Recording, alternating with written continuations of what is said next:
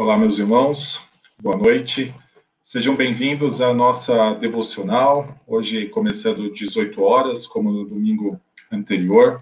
Hoje nós já cultuamos o nosso Senhor às 9 horas da manhã. Nossa igreja presbiteriana de Santo Amaro participou das classes da Escola Bíblica Dominical e agora nós temos mais uma oportunidade de nos aproximarmos da palavra de Deus e meditarmos nela, ela que é a luz para o nosso caminho, ela que dá sabedoria aos simples, que ilumina os olhos, e hoje nós nos aproximaremos dela mais uma vez para aprender qual é a vontade do Senhor para a vida, para a nossa vida, para a vida do cristão, como nós devemos nos relacionar com a criação que o Senhor colocou diante de nós? Como a, nós devemos nos portar perante o mundo? E principalmente qual é a razão da nossa fé. A palavra do Senhor nos ensina a respeito de diversas coisas, ela é útil para ah, muitas coisas, para ensino, repreensão, para correção, ela é a única que pode nos mostrar qual é a verdadeira sabedoria. E hoje nós vamos ah, ler ah, mais um trecho da palavra e pensar mais um pouco a respeito da palavra do Senhor. Eu coloquei no, no chat do YouTube ah, para os irmãos compartilharem alguns pedidos de oração. Sei que alguns irmãos já compartilharam. A Amanda, que pediu pela sua irmã Maria e pelo seu cunhado José. Também o nosso irmão José Ribeiro, um agradecimento porque ele melhorou da, das suas crises de ansiedade. Nós vamos agradecer ao Senhor também, meu irmão nós continuamos, como a Igreja Presbiteriana de Santo Amaro, um conhecimento próximo, orando pela vida do Gabriel, filho do Estácio. O Estácio é um irmão nosso, ah, já há pelo menos duas, três semanas o Gabriel está desaparecido. Os irmãos, talvez, ah, que não são da nossa igreja, têm visto até nas redes sociais nós compartilhando a foto dele. Então, até, até peço para você olhar lá ah, e nos ajudar também nessa procura por ele que já está há um bom tempo desaparecido, nós continuamos orando por eles. O Joel Cipriano colocou também lá, a, pela, pela vida dos seus irmãos, a conversão deles, o Jonatas, o Isaías, o Rafael e o Júlio César. A, nós também temos outro pedido do Joel, que é pela cura do, do seu irmão Francisco, é um amigo, na verdade, um amigo dele, que está com coronavírus. Joel, nós vamos orar também por ele. Nós temos vários pedidos, nós temos um período, estamos vivendo um período muito, muito difícil, né, globalmente falando, mas também tem afetado a, a igreja, tra trazido restrições à igreja, até mesmo na forma ah, de culto. Hoje mesmo os irmãos puderam ver que os cultos presenciais estão com um número reduzido de pessoas presentes. Nós colocamos ah, todos esses pedidos, esses agradecimentos diante do Senhor pois nós sabemos que o Senhor já tem cuidado de nós. Como está lá em 1 Pedro, ah, ele fala que nós devemos lançar sobre o Senhor toda a nossa ansiedade, mais do que ele cuidará, porque ele vai cuidar, mas porque ele já tem cuidado de nós. E essa é a nossa esperança, essa é a alegria ah, da nossa vida, saber que nós temos um Deus misericordioso, um Deus de graça, que tem nos comunicado da sua misericórdia e graça a cada dia sobre nós. Ah, vamos ah, nos colocar em oração. Peço que você curta a sua cabeça aí na sua casa, coloque esses pedidos que o irmão ah, provavelmente leu no chat, que eu mencionei aqui também. Coloque diante do Senhor. Se às vezes o irmão não compartilhou, mas também tem algum pedido, aqui nós temos o do Tárcio, né? Oração pela vida dele, o Tárcio Leal e também da sua família. A Patrícia Almeida, agradecendo pela sua saúde. Temos vários pedidos, meus irmãos de oração. E nós vamos colocar eles diante do Senhor. Se você tem algum também, coloque diante do Senhor. O Senhor tem ouvido as nossas orações. O Senhor tem sido gracioso para conosco. Vamos orar? Santo Deus, nós te damos graças, ó Pai, porque a nossa vida está totalmente dependente do seu cuidado. O Senhor nos criou para dependermos de Ti nós dependemos do Senhor desde antes do pecado entrar no mundo. A Sua palavra já era necessária à nossa vida para nos ensinar o nosso papel, para nos ensinar o nosso objetivo. E hoje nós nos colocamos diante da Sua palavra também com este sentimento de dependência, pois não é apenas parte da nossa estrutura depender dela, mas também, ó Deus, hoje nós temos muitas teorias, muitas doutrinas que se apresentam como verdade. Mas, Senhor, só existe uma verdade que é a da tua palavra. Nós pedimos que o Senhor ilumine os nossos olhos neste instante para enxergarmos a beleza que é nela. Aquece, ó Pai, o nosso coração com a verdade que pode mudar as nossas vidas e trazer, ó Pai, pessoas para um verdadeiro relacionamento com o Senhor. Senhor, nós dependemos de Ti, dependemos da Sua palavra, dependemos da Sua graça. Com este sentimento, nós colocamos a cada pedido de oração ou como o nosso irmão José Ribeiro agradecendo pela recuperação de sua saúde. Nós colocamos a vida dos familiares da Amanda, a Maria e o José. Colocamos os irmãos do Joel pela conversão deles, Senhor. Colocamos a vida do Gabriel, o pai em especial do Estácio, que com certeza está com o coração aflito, e pedimos que o Senhor lhe dê paz. Senhor, a nossa vida está completamente nas Suas mãos. Tantos pedidos, ó Pai, que nós gostaríamos de colocar diante do Senhor e o Senhor nos incentiva a fazer isso. Obrigado, ó Pai, pela oportunidade de nos achegarmos até o Seu trono de graça, a fim de recebermos misericórdia e de acharmos graça. Senhor, molda o nosso coração pela Sua palavra hoje. Senhor, molda ah, os nossos pensamentos molda o nosso olhar, molda, ó Pai, cada atitude que venhamos a fazer, ó Pai, com a nossa vida. Nós somos servos seus, nós estamos submissos à Sua palavra e nós pedimos que o Senhor aplique ela em nossas vidas. Nosso pedido a Deus é no nome santo de Cristo Jesus. Amém. Meus irmãos, Hoje, ah, os irmãos viram na divulgação, eu vou falar sobre um tema que nem tudo é o que parece, e ele é baseado no texto de Gênesis 13.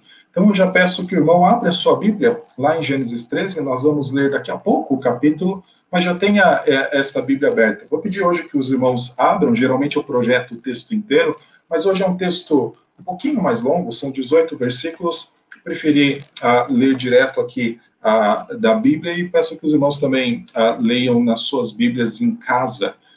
hoje, então, este tema, nem tudo que parece, é. Então, nós vamos olhar para as Escrituras e tentar identificar o que significa isso. Eu compartilho aqui com os irmãos uma imagem de, uma, de uma série, mas, na verdade, um documentário passou num canal chamado National Geographic, uh, chamado Brain Games. Creio que em português traduziram como Truques da Mente. E logo no primeiro episódio aparecem esses dois, uh, esses dois homens. Um deles é o responsável, a espécie de apresentador do programa, que é o que está do lado esquerdo, e o outro que está do lado direito é um participante convidado uh, para uma experiência. Neste, neste documentário, eles avaliam a, a, a percepção do cérebro, a capacidade do cérebro, do cérebro humano e também as limitações. E neste episódio que essa imagem está retratando, eles querem ver a, a ideia da limitação de nossa concentração. Uh, creio que as mulheres uh, sabem muito bem disso quando veem os seus maridos. Eu falo isso por experiência própria. Minha esposa já percebeu que eu não consigo me concentrar em duas coisas ao mesmo tempo. Eu estou sempre fazendo uma coisa, se às vezes ela está falando, ou eu paro, ou se ela continua a falar sem eu parar, eu uma das coisas eu vou perder. Então ela sabe como é isso, eu acredito que as mulheres também sabem ah, o que é isso. Ah, nós não conseguimos nos concentrar em duas coisas ao mesmo tempo. Nosso poder de concentração é muito limitado. E este programa ele mostra isso. Este rapaz da esquerda, ele vai propor um experimento ele começa neste episódio falando assim: ah, qual é a coisa mais valiosa que você está carregando? E o rapaz fala: ah, é a minha carteira que eu tenho aqui no bolso direito. Ah, ele fala: ah, é a sua carteira, me mostra a sua carteira. E eles vão dialogando, enquanto o rapaz vai mostrando o que ele tem de mais precioso, o outro vai tomando objetos dele sem ele perceber. Chega um momento em que ah, ele vai iludindo essa pessoa, porque ela só consegue se concentrar nas mãos, porque ele está manipulando a carteira a, dessa pessoa, então a pessoa se concentra tanto na sua carteira que ele vai tomando algumas coisas. Ele chega ao ponto de tomar o cachecol. Se vocês olharem para a imagem da direita, tem um cachecol. Esse cachecol a pessoa tira e a outra pessoa nem percebe. Porque o poder de concentração nosso é muito limitado. E quando nós estamos concentrados em algo que é muito valioso para nós, essa concentração ainda se limita ainda mais. Então, esse é só um, um exemplo do que a gente pode enxergar como a, a, limitação de nossa visão. E a nossa visão ela se torna ainda mais limitada quando nós não temos fé.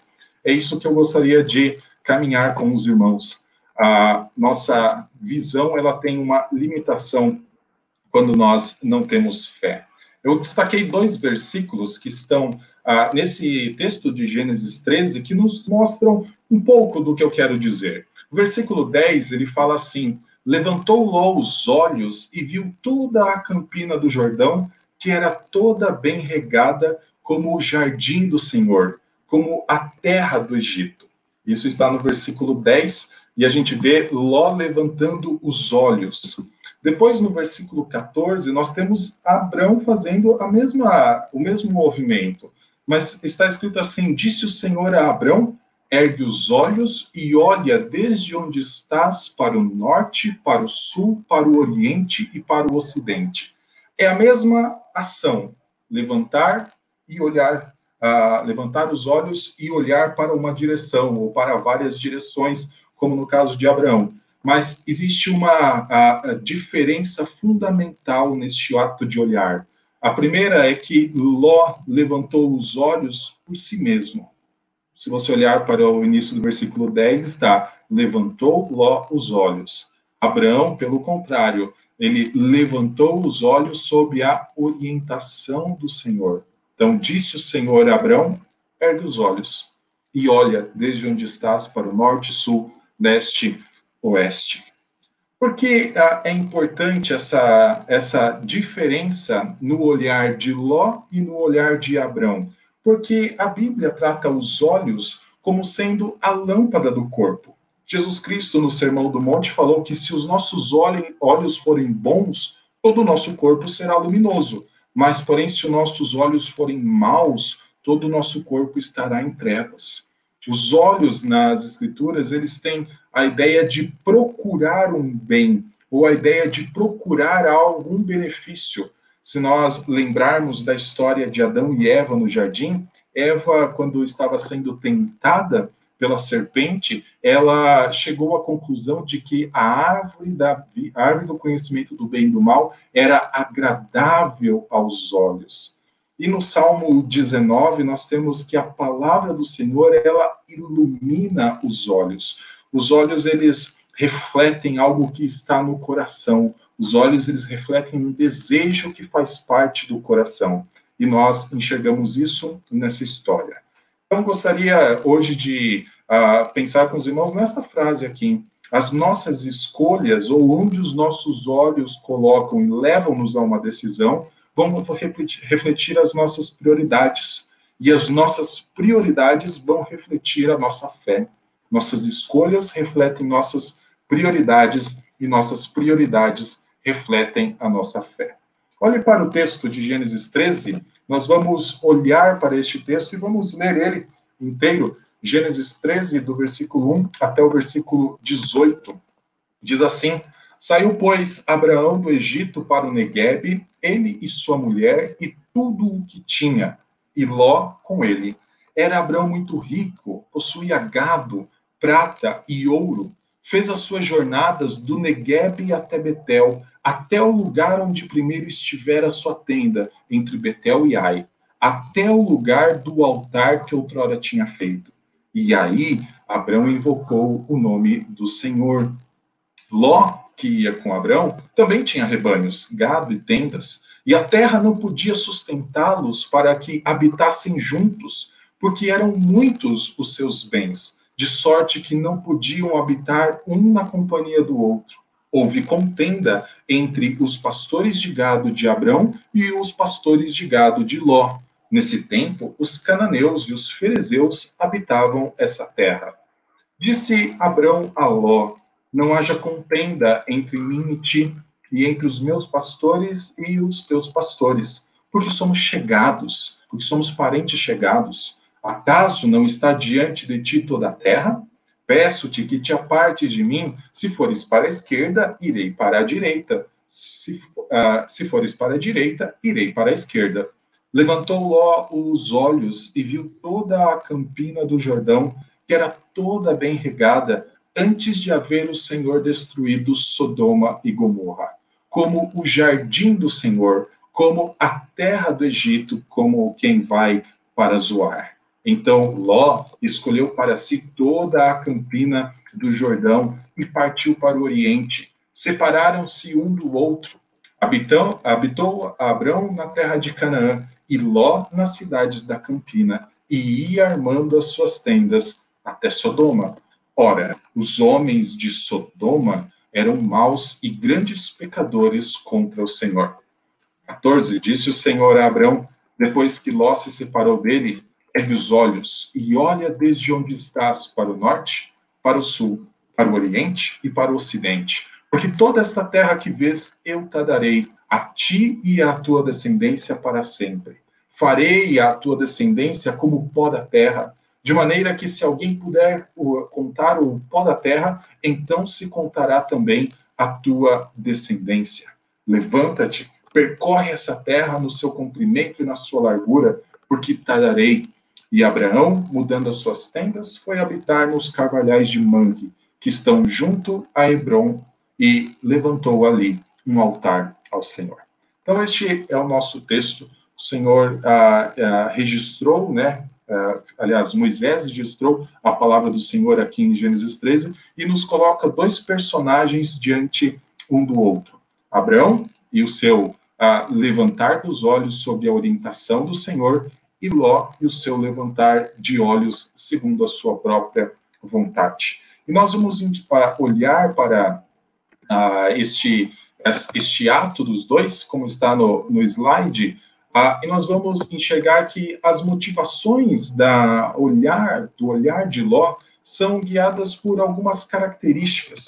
O pecado, ele geralmente é como uma espécie, como se fosse uma cebola com várias camadas e nós podemos olhar para ah, o que Ló, ah, ah, analisar o, o, ato de olhar de Ló de acordo com algumas características que nós podemos extrair do texto.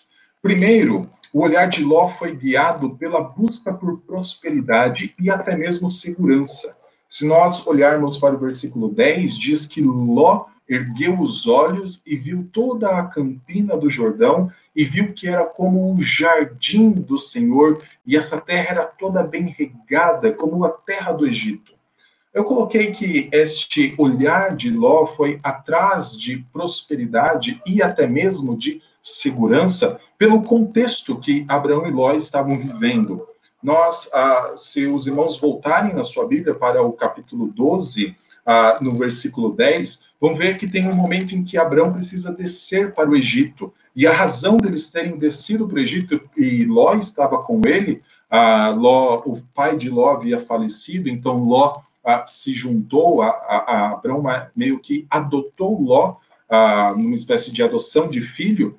Ló desceu também com Abraão para o Egito. E a razão é porque a terra estava com fome, a terra estava passando por um período muito difícil, a terra de Canaã. Então eles precisaram descer para o Egito. E lá no Egito eles conheceram as famosas irrigações do rio Nilo. Então, quando Ló olha para essa região da terra de Sodoma e Gomorra, ele tem a imagem do Egito. Era uma terra muito bem regada, ou seja, era uma terra que traria as condições necessárias para ah, se ter pasto, para se ter a produção, para conseguir, então, ter uma boa qualidade de vida no, na forma, na atividade econômica que eles tinham naquela época. E lá no versículo 7, nós vemos, desse capítulo 13, nós vemos que chega um momento em que Abraão e Ló, eles, os pastores, na verdade, dos dois, entram em conflito por conta de pasto diz que tanto Abraão quanto Ló tinham gados, ah, muito, ah, muitos gados, muitos bois, e eles não conseguiam, então, os, os dois grupos coexistirem no mesmo ambiente.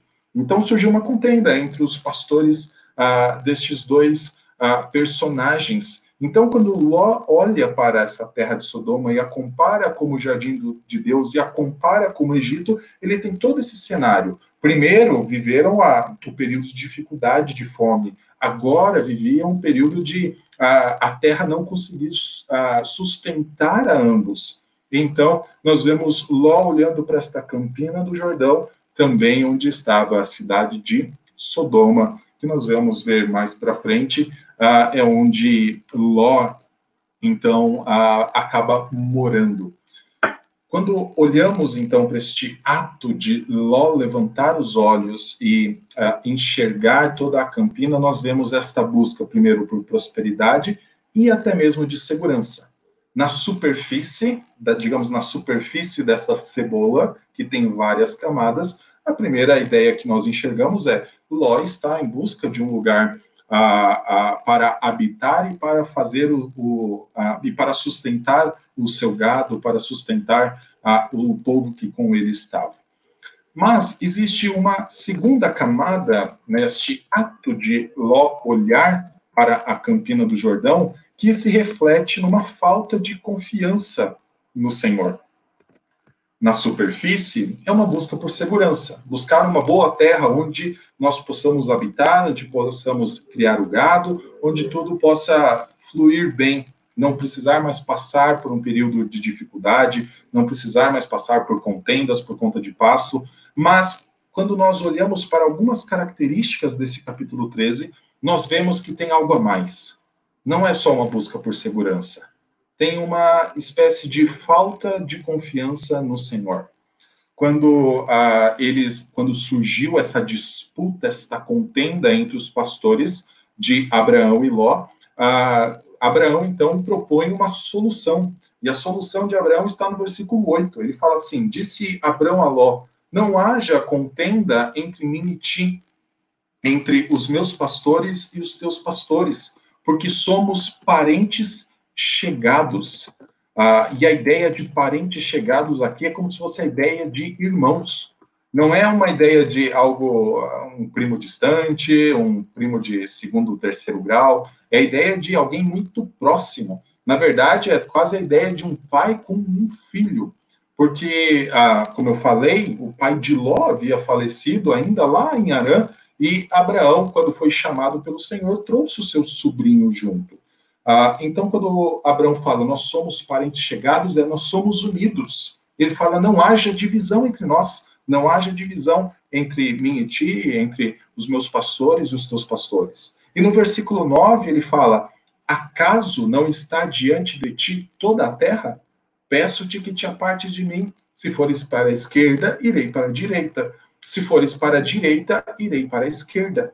E aqui a gente ah, tem a solução de Abraão e a gente pode correr o risco de olhar para a solução de Abraão como dizendo assim: se afaste de mim apenas.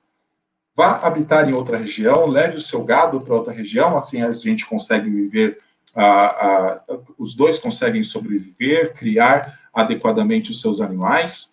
Mas quando Abraão fala assim, se a parte de mim, se você for para a direita, eu vou para a esquerda, nós vemos já a fé de Abraão que é no sentido de deixar a primeira escolha para Ló.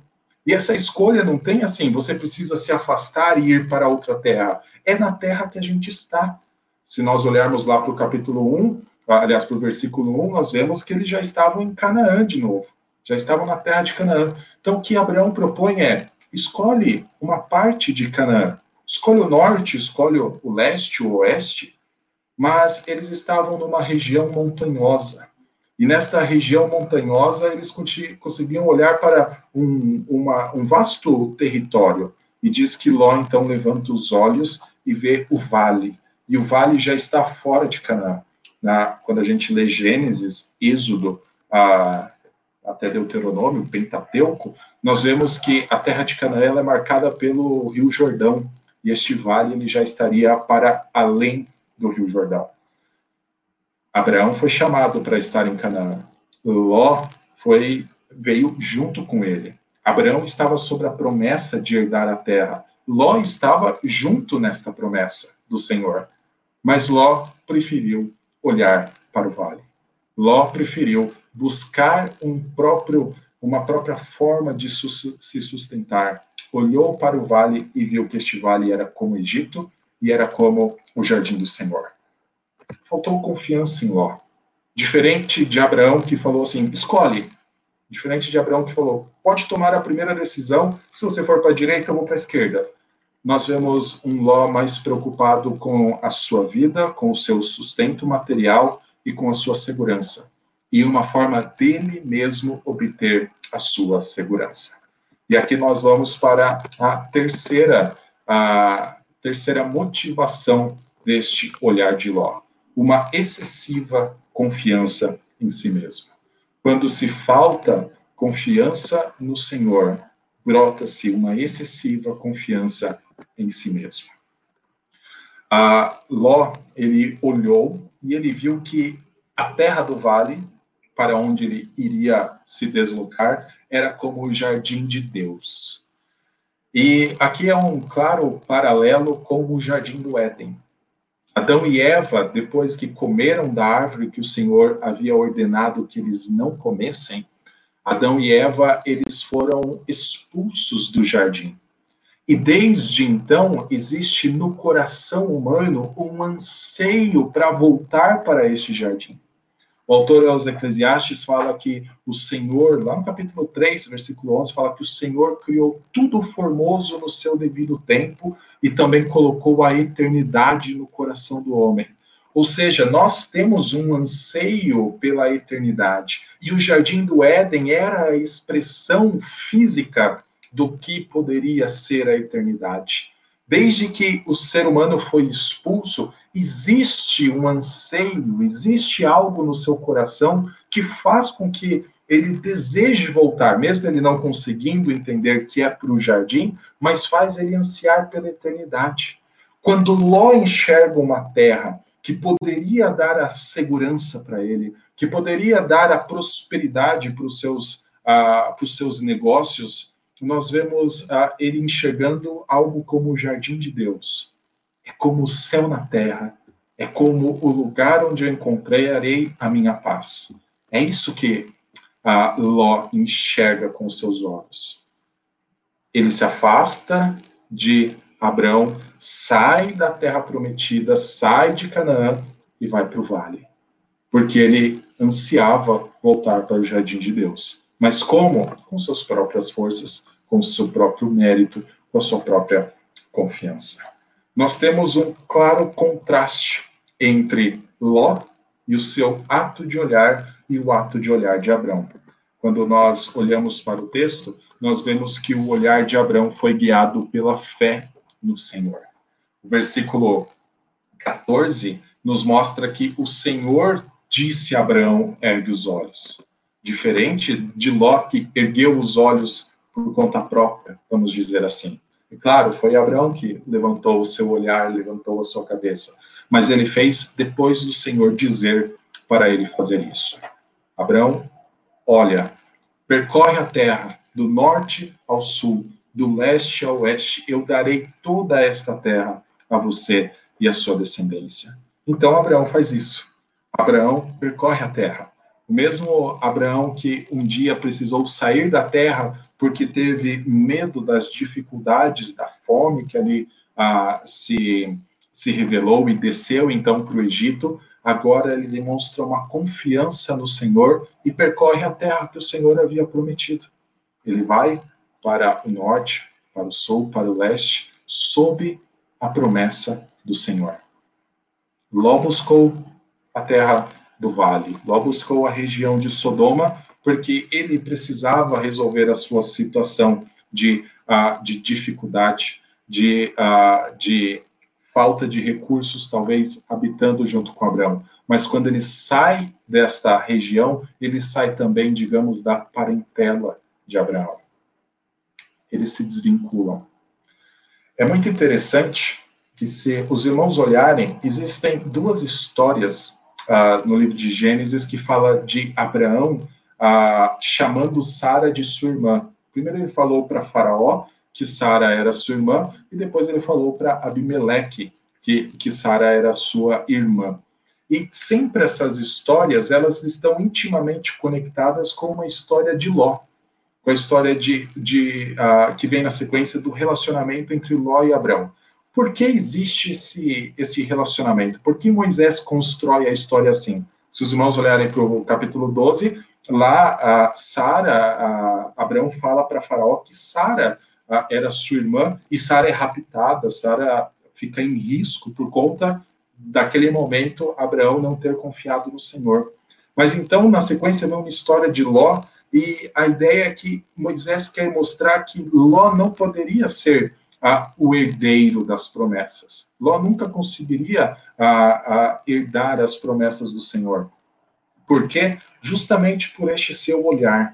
Desde o jardim do Éden, se espera pelo descendente que haveria de esmagar a cabeça da serpente e que traria, então, a, livraria o ser humano do mal que entrou no mundo. Desde lá, cada filho que nasce, cada mulher que dá à luz uma criança, tem a expectativa de que seria o descendente de Gênesis 3,15.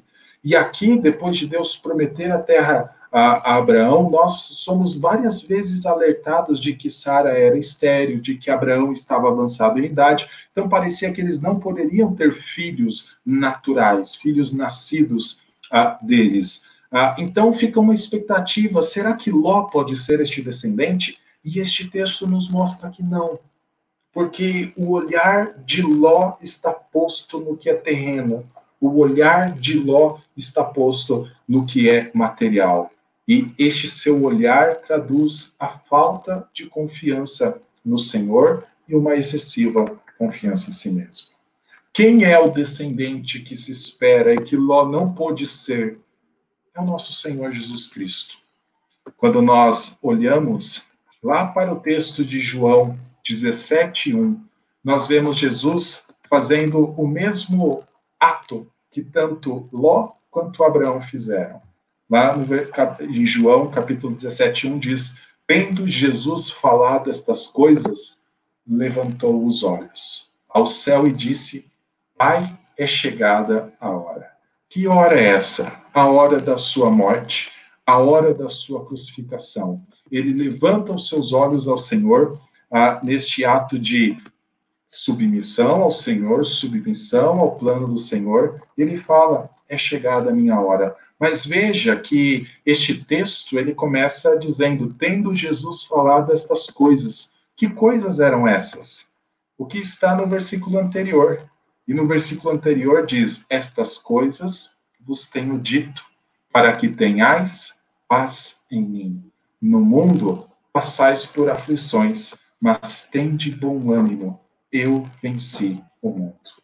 Então, depois de Jesus ensinar aos seus discípulos de que a vida no mundo não é uma vida de, digamos, perfeita segurança material ou perfeita segurança ah, de prosperidade ou algo assim. Os crentes passam por aflição, mas os crentes têm esperança. Os crentes, eles têm a expectativa de um dia se verem livres desses sofrimentos. Mas eles sabem que não é aqui. Aqui, às vezes, o sofrimento tem até o propósito de moldar a fé. Abraão, quando ele olhou, levantou os olhos sobre, a, sobre a orientação do Senhor, ele estava crendo que a, a terra, que não era dele, nosso texto fala que os cananeus, os fariseus ainda habitavam ali, um dia seria de posse da sua descendência. Ele confiava no Senhor, mesmo naquele momento não experimentando isso. Mas Jesus fala que mesmo no meio das aflições, nós temos que ter bom ânimo. E esta sessão que começou em, em 17.1, com o ato de Jesus levantar os olhos aos céus, ele, esse ato ele só faz em mais um momento, quando Lázaro ressuscita, quando ele ressuscita Lázaro dentre os mortos, ele também levanta os olhos a, a, ao céu. Ah, este ato, ele continua, essa sessão continua nos mostrando mais algumas coisas. No primeiro versículo do capítulo 18, ou seja, logo no capítulo da sequência, fala assim: Tendo Jesus dito estas palavras, saiu juntamente com os seus discípulos para um jardim. Os irmãos sabem qual é este jardim. É o jardim do Getsemane, é o jardim onde Jesus passou pelo seu maior momento de aflição antes da sua morte. É o momento onde Jesus se afastou de seus discípulos para orar e voltou e encontrou seus discípulos dormindo porque os seus olhos estavam pesados. É o momento onde Jesus Cristo fala: Pai, se possível, passa de mim o cálice. Mas Jesus Cristo continua confiando no Senhor e fala o quê? Seja feita a sua vontade. Nós temos Jesus Cristo caminhando sempre nesta expectativa e nesta confiança no plano de Deus. E aqui nós vemos ele num jardim no Getsemane. Mas continua a história, continua esse trecho das últimas horas da vida de Jesus Cristo até o momento em que a vida lhe é tirada. E então é dito que no lugar onde ele foi crucificado também havia um jardim, e neste um sepulcro novo. Meus irmãos, por que eu coloquei estes três textos sobre Jesus Cristo? O primeiro é porque Jesus Cristo ele tem o perfeito exemplo para nós do que deve ser o nosso olhar. O nosso olhar deve ser independência ao Senhor, independência à vontade do Senhor. Mas este dois trechos finais, principalmente, que falam de um jardim, eles trazem à nossa memória aquilo que nós mais ansiamos. Nós queremos voltar para o jardim do Éden, onde nós experimentávamos, é claro, Adão e Eva experimentaram como nossos representantes os aspectos da eternidade. Mas nós só vamos experimentar isso se nós olharmos para o jardim onde nosso Senhor Jesus Cristo foi sepultado. Se nós olharmos para o jardim onde o nosso Senhor foi depositado, o seu corpo foi depositado morto. Nós podemos um dia voltar para esse jardim, experimentar a eternidade do nosso Senhor, ter vida eterna, mas para isso o nosso Senhor teve que morrer. O nosso Senhor, tem um teólogo até fala, teve que entrar neste jardim morto. Na cruz, Jesus Cristo virou para um dos ladrões e falou: Hoje mesmo estarás comigo no paraíso. Para nós experimentarmos a vida eterna, não é aqui nessa terra. A nossa salvação não é em nada que nós possamos levantar os nossos olhos e falar: tudo o que eu preciso está aqui. O que nós mais precisamos está na eternidade mas o Senhor Jesus Cristo, por meio da sua morte, por meio da obra que ele fez em nossa vida, tem nos conduzido para a eternidade. Ele tem dito a nós: levante os olhos. Olhe, anseie, deseje pelo momento em que não haverá mais sofrimento, não haverá mais disputa, não haverá mais fome, não haverá mais coronavírus, não haverá mais nada que traga sofrimento. Por enquanto, existe, mas um dia não existirá mais nenhuma dessas lutas. Mas por enquanto, tenham ânimo. Descansem em Cristo. A paz, ele falou, está em mim. Tenhais paz em mim. Eu encerro esta devocional com duas conclusões respeito a que esses dois olhares nos ensinam. O olhar de a, de Ló e o olhar de Abraão semelhante ao olhar de Cristo. Primeiro, que nossas escolhas revelam nossa prioridade e a importância que damos à vontade de Deus. Quando nós ah, dedicamos o nosso tempo, o, aonde nós dedicamos o nosso dinheiro, onde nossa, ah, nossas, ah, nossas posses ou o tempo que é extremamente precioso para nós é depositado, ali nós estamos colocando o nosso coração. Quando um líder da casa ou alguém da sua casa vive mais para o trabalho do que para a família, nós enxergamos o coração posto no trabalho. Quando uma pessoa busca aprovação do mundo, aprovação de outras pessoas, nós enxergamos que a prioridade da sua vida é esta aprovação e não a aprovação do Senhor. O olhar nos mostra, ah, essas escolhas nos mostram quais são as nossas prioridades e a importância que damos à vontade de Deus. A segunda ideia que esses dois olhares nos mostram é que nós uh, e as nossas escolhas é que o nosso grau de assimilação, a, a intensidade em que nós estamos nos parecendo ou com o mundo ou com Jesus Cristo. As nossas escolhas vão nos mostrar isso. A escolha de Ló fez ele armar as suas tendas até Sodoma, Então ele olhou para o vale, ele falou: é como o jardim de Deus, é bem regado como Egito, ali eu posso criar o meu pasto. Mas quando nós vamos lá para o capítulo 18 e o capítulo 19, nós enxergamos não mais Ló se aproximando de Sodoma, nós vemos Ló habitando em Sodoma. E lá no capítulo 19 diz que quando dois anjos estão chegando a Sodoma para ver o que estava acontecendo, o clamor que tinha chegado até o Senhor, lá nós temos Ló sentado na praça, nos portões da cidade. Ló já tinha uma importância dentro daquela cidade que desde o capítulo 14, desde o capítulo 13, está dizendo: os habitantes de Sodoma eram maus aos olhos do Senhor. Nossas escolhas, elas revelam se nós estamos buscando a assimilação, nos parecer mais com Cristo, ou se estamos nos alimentando e parecendo cada vez mais com o mundo. A região de Sodoma parecia o jardim de Deus, mas ela nunca poderia ser o jardim de Deus. O seu trabalho pode trazer uma segurança incrível para a sua vida, mas não é o jardim de Deus. Famílias bem estruturadas são bênção do Senhor, mas ainda não é o jardim de Deus. O jardim de Deus ainda está reservado para nós. O jardim de Deus ainda está por meio da obra de Cristo Jesus a nós disponível. Mas as coisas, ainda aqui deste mundo, ainda não são o jardim de Deus. Olhar para este texto, então, é nos mostrar que as nossas escolhas revelam as nossas prioridades. E a nossa prioridade revela a nossa fé. Vamos orar?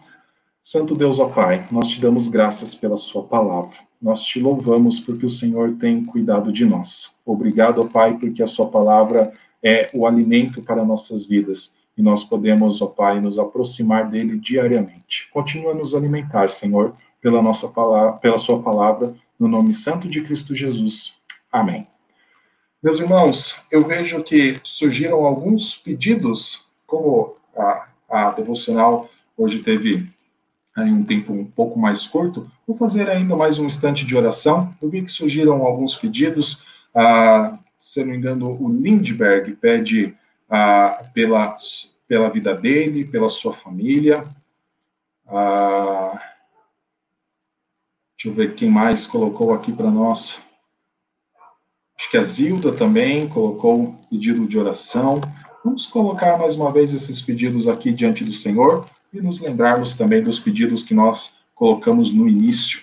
A orar pela nossa nação, orar pela, pela vida da igreja nesses tempos difíceis. Vamos ter mais um, um instante de oração. Santo Deus, nós somos gratos, ó Pai, porque o Senhor tem sustentado a tua igreja. O Senhor é a rocha, a rocha que na qual a sua igreja, o seu povo está edificado. Jesus Cristo é aquele que tem juntado as partes num único corpo. Nós somos o corpo que tem sido sustentado pelo Senhor.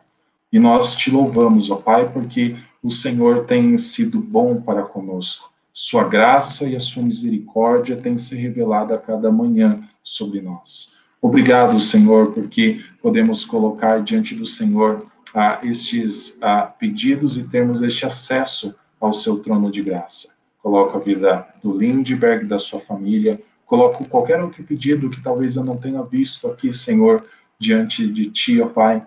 Aquilo que muitas vezes ah, traz angústia ao nosso coração, que tira nosso sono. Senhor, leva as ansiedades para longe de nós. Faz-nos, ó Pai, descansar tranquilos sob o seu cuidado. Renova-nos a fé, ó Deus para continuarmos a caminhar sobre a sua proteção, para continuarmos a caminhar com a esperança. Pelo dia em que não haverá mais pranto, pelo dia em que não haverá mais choro, pelo dia em que o Senhor Jesus Cristo enxugará de todo o olho toda lágrima. Lembramos, ó Pai, de nossa nação, lembramos de nossos governantes, dê sabedoria, ó Pai, a eles, para que tomem as decisões corretas, para que o teu povo, ó Pai, não sofra, não gema debaixo ah, de uma autoridade ímpia e que se afasta da sua vontade. Mas, Senhor, se o Senhor está utilizando este tempo como disciplina sobre nós, Senhor, purifica-nos de nossos pecados. Essa é a nossa oração, no nome santo de Cristo Jesus. Amém.